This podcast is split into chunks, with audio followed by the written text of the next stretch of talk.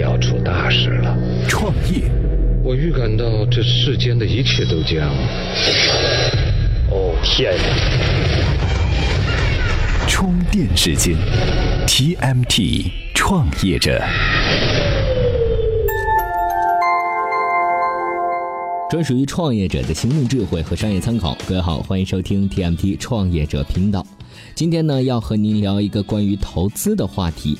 这创业公司啊，确定融到了资金之后呢，该不该把获得投资的消息大张旗鼓的放出去呢？像滴滴、Uber、蚂蚁金融这些公司啊，每轮融资都高得吓人。这些知名公司的融资情况可以说是在众目睽睽之下完成的。但是普通创业者吸引不来这么多人关注，也没人刨根问底儿。融到资的消息说还是不说呢？前两年那款 K 歌的 APP 唱吧在获得红杉注资的时候，投资的金额在微博上传的很火。据说红杉注资了一千五百万美元，公司估值有七千五百万美元。但没两天，人家创始人跳出来回应了，说有关我们估值和融资的消息都是不对的。这融资过程还没结束呢，你们怎么就知道了融资金额呢？各位还是少替我们操点心吧。可见有人还是不愿意披露自己的融资情况。那么融资的事儿对外谈还是不对外谈呢？创业者和投资人各自有什么考虑？不少人对这个事儿十分好奇。那今天我们的节目呢，就来聊一聊这个话题。融资的事儿。到底该不该说出去？大体上来说啊，是个仁者见仁，智者见智的问题，需要从创业者和投资人的角度分别来看。在融资过程中，什么样的创业者喜欢把这件事儿拿出去说呢？有位资深的投资人还真研究过这个问题哈。他说，喜欢这么干的创业企业大都发展的还不错，但是呢，缺少投资人的关注，处在小姑娘挑选婆家的阶段，所以愿意把正在融资的风声放出去，甚至找到一些高级别的路演会、融资对接大会，这样能够吸引更多投资人的注意，有更多的选择机会和谈判的筹码。满世界嚷嚷，当然也不是没有坏处。挑挑拣拣之后，一旦几个月没有融到资的话，情况就危险了。可能大家会觉得这家公司有问题。另外，人都有喜好，的确有些投资人不喜欢这种满世界叫卖的创业企业。当然。安安静静去创业的人也有不少，不愿意谈融资情况的企业有不少是担心有人从中捣乱。要知道，这群众的力量总是巨大的哈。如果有人爆出企业隐瞒了某些不利信息，或者是放出对这家公司不利的行业数据和观点，会影响到融资结果。比如，当年小米进行私募的时候，雷军是什么都不愿意谈。很多中国互联网公司因为这个原因，也在美国秘密的交送 IPO 的申请。融资之前是这种情况，那融资之后呢？哎，这依然是有人十分乐意公布融资消息，有人呢也不愿意。融资金额很小的话，自然不会说出去给自己丢人哈。融资金额比较大，或者是获得了知名投资公司青睐的创业企业，当然是愿意把风放出去，给自己的脸上贴金。关于虚报融资的新闻呢，我们时不时的也会碰到。居心叵测的公司啊，据说能够直接把人民币换成美元来报融资数字，能翻上好几倍呢。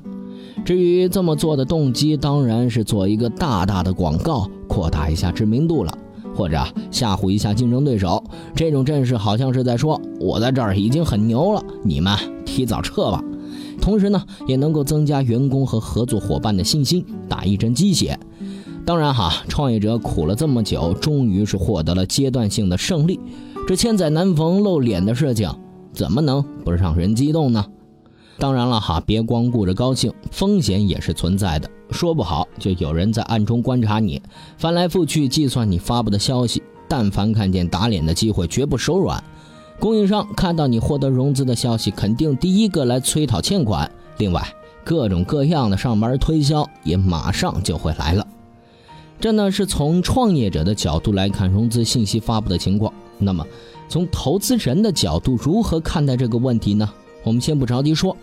投资是一种财产性的收入，归根结底是用钱来生钱。不妨来听听南京大学的卞华舵老师怎样阐释财产性收入。充电语录：财产性收入是什么呢？就是以钱来生钱。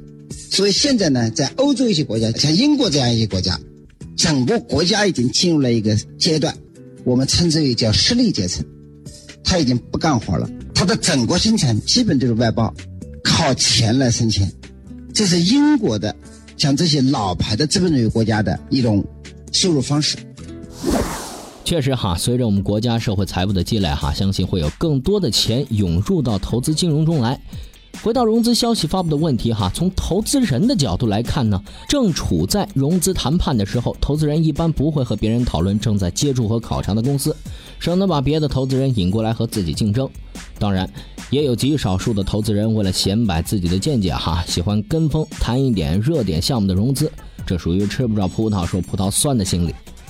在企业融资之后，大谈特谈融资事情的投资人就更多了，在微博上谈，在论坛上谈，甚至和跟投的投资人他们都谈。这样做的原因不外乎给投资机构撑门面、做广告、扩大影响力，便于接下来的投资和基金募资。当然，给了钱之后静静站在一旁不说话的投资人也不在少数。